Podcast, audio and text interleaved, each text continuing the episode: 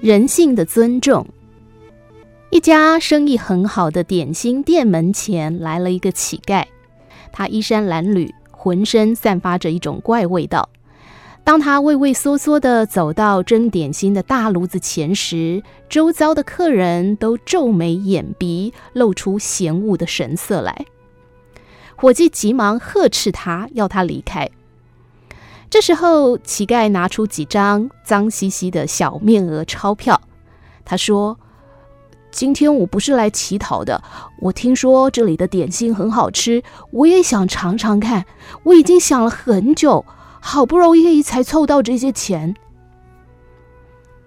这时候，店老板目睹这一幕，他走上前，非常恭敬地把两个热气腾腾的点心递给乞丐。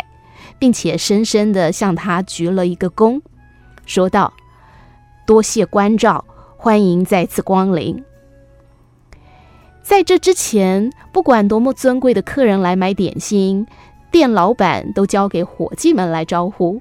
可是今天他却亲自招呼客人，对他毕恭毕敬，而这个客人却是一个乞丐。店老板解释说，那些常来光顾我们店的顾客，当然应该受到欢迎。可是他们都是有钱人，买几个点心对他们而言是一件很容易也很平常的事。今天来的这个客人虽然是一位乞丐，却与众不同。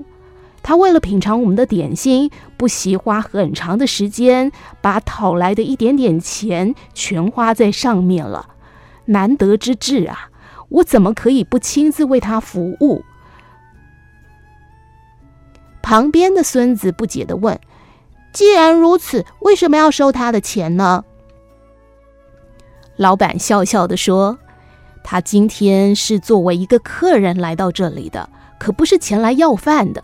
我们应该尊重他。如果我不收他的钱，岂不是对他的侮辱吗？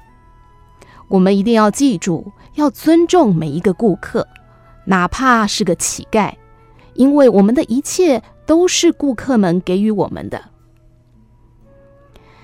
这个店老板就是两次被《富比士》杂志评为世界首富的日本大企业家提一名的爷爷。他对乞丐的那个鞠躬之举，深深烙印在当时只有十岁的提一名脑海里。可以想象。这里的尊重绝对不是社交场合的礼貌，而是来自于人心深处对另外一个生命的深切理解、关爱、体谅跟敬重。这样的尊重绝对不含有任何功利的色彩，也绝对不受到任何身份地位的影响。